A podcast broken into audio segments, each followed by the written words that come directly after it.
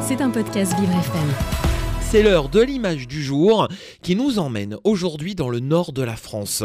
Ce week-end s'est déroulé une nouvelle journée de championnat de basket pour l'équipe de Portel. C'était la fête dans les tribunes, peut-être un trop pour certains, supporters qui ont eu l'idée de se grimer avec la peau peinte en noir, Jérémy. Oui, effectivement, samedi soir, c'était carnaval au Portel pour la réception de Rohan avec une image qu'on ne pensait plus voir dans notre société.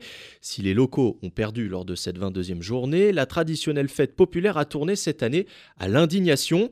La raison, trois supporters portelois ont souhaité rendre hommage à un ancien entraîneur parti il y a quelques mois. Les trois hommes ont fait ce qu'on appelle un blackface, c'est-à-dire qu'ils sont venus déguisés en tenue traditionnelle et le visage peint en noir.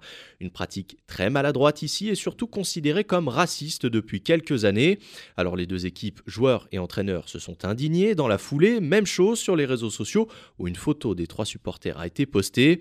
Vous aviez sûrement une bonne intention au départ, mais à l'arrivée, c'est un loupé, résume parfaitement Aurélie Batum, la femme du joueur NBA Nicolas Batum. Alors face à la polémique, la Ligue nationale a pris les devants puisque le comité directeur se réunira mercredi pour d'éventuelles sanctions. Le club des Hauts-de-France a bien tenté de calmer le jeu en parlant de l'affaire comme d'une mauvaise interprétation.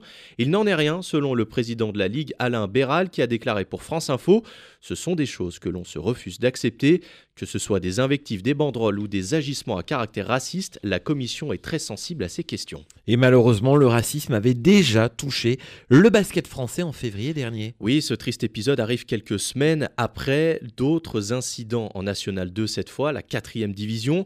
Le joueur de Metz, Loïc Akono, avait été insulté par un spectateur de Charleville-Mézières. C'est lui qui raconte la scène pour Brut. Je joue un ballon avec un joueur au coude à coude.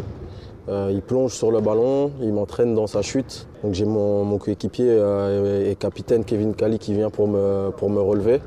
Je vois qu'il hoche la tête et il se dit wow comme ça. Et moi je lui, je lui dis qu'est-ce qu'il y a?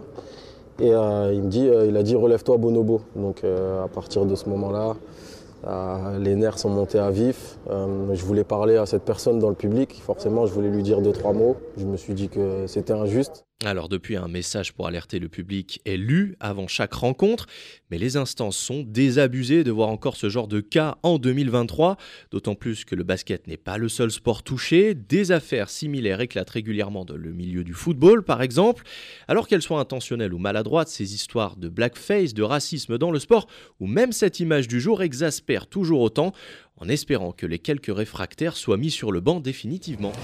C'était un podcast Vivre FM. Si vous avez apprécié ce programme, n'hésitez pas à vous abonner.